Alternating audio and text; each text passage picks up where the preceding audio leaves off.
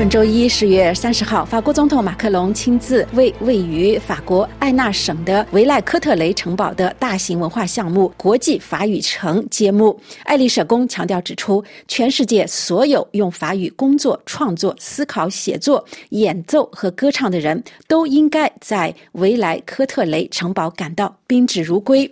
该城堡将向所有人开放，举办多学科的展览和表演。艺术家、研究人员和企业家将可以驻扎在此，同时也举办法语培训和宣传活动、教育研讨会以及语言问题的研究和创新实验室。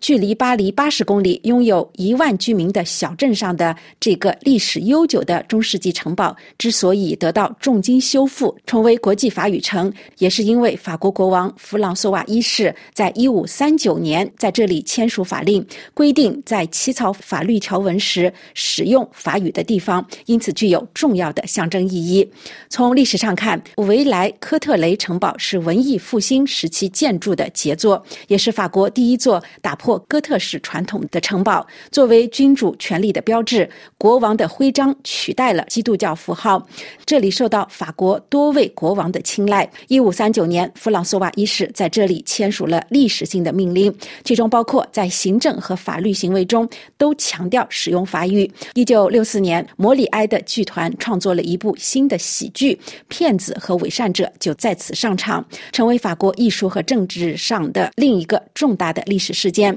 法国大革命的动荡曾为这座城堡的荣耀敲响了丧钟。这座城堡在1790年成为国家的财产之后，城堡见证了历史，但是也在历史的发展过程中遭到部分的毁坏。一八八九年到二零一四年间，这里成为了退休者之家。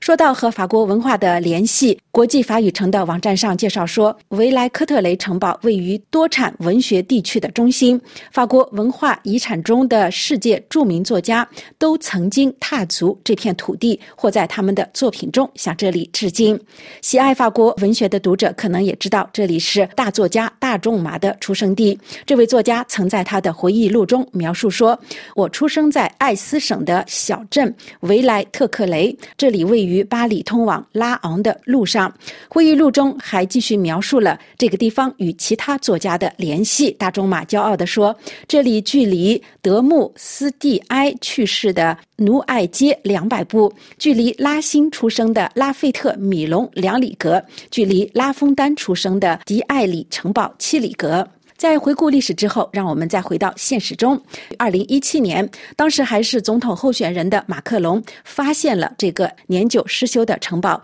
他在当选之后，就立即委托国家古迹中心进行修缮。根据爱丽舍宫的说法，除了遗址的历史之外，这个选择也是由该地区的经济和社会困难所决定的。由于失业率高和去工业化，这个城镇几年来一直倾向于投票给极右翼候选人。从二零一一四年以来，市长一直由极右派的国民联盟的成员弗兰克·布里夫担任。而在这个省份，玛丽娜·勒庞在上一轮总统选举中也是遥遥领先。马克龙强调说，他希望通过这个地点表明，该地区的复苏不是通过内向来实现的，而是通过开放，而且开放的成功机会更大。据法新社报道，国际法语城的设计者强调，现在人口最多的法语国家不再是法国。而是刚果民主共和国使用法语最多的城市也不再是巴黎，而是金沙萨。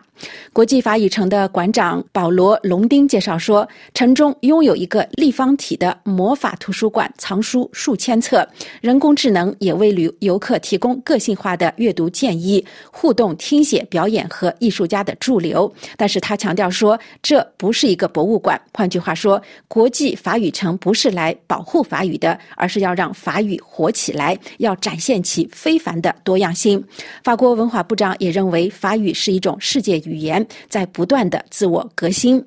原定于十月十九号举行的开幕典礼，因为遭到激进伊斯兰分子杀害的法语教师多米尼克·贝尔纳的葬礼而被推迟。这一悲剧可能也会在该遗址的落成典礼上得到回应。据爱丽舍宫说，如果说维莱科雷特城堡有什么正当理由的话，可以从教教师多米尼克·贝尔纳的遗孀在葬礼上的讲话中找到，他列举了许多曾经启发她丈夫的作家。爱丽舍宫认为，他的讲话是对法语的讴歌，对法语向世界开放的讴歌。爱丽舍宫还补充说，法语是国家最重要的资产，同时也是我们的智力基础以及我们与世界关系的基础。维莱科特雷城堡将成为二零二四年法语国家峰会的举办地，届时八这八个国家的领导人将应邀出席。以上是今天的特别节目，感谢收听。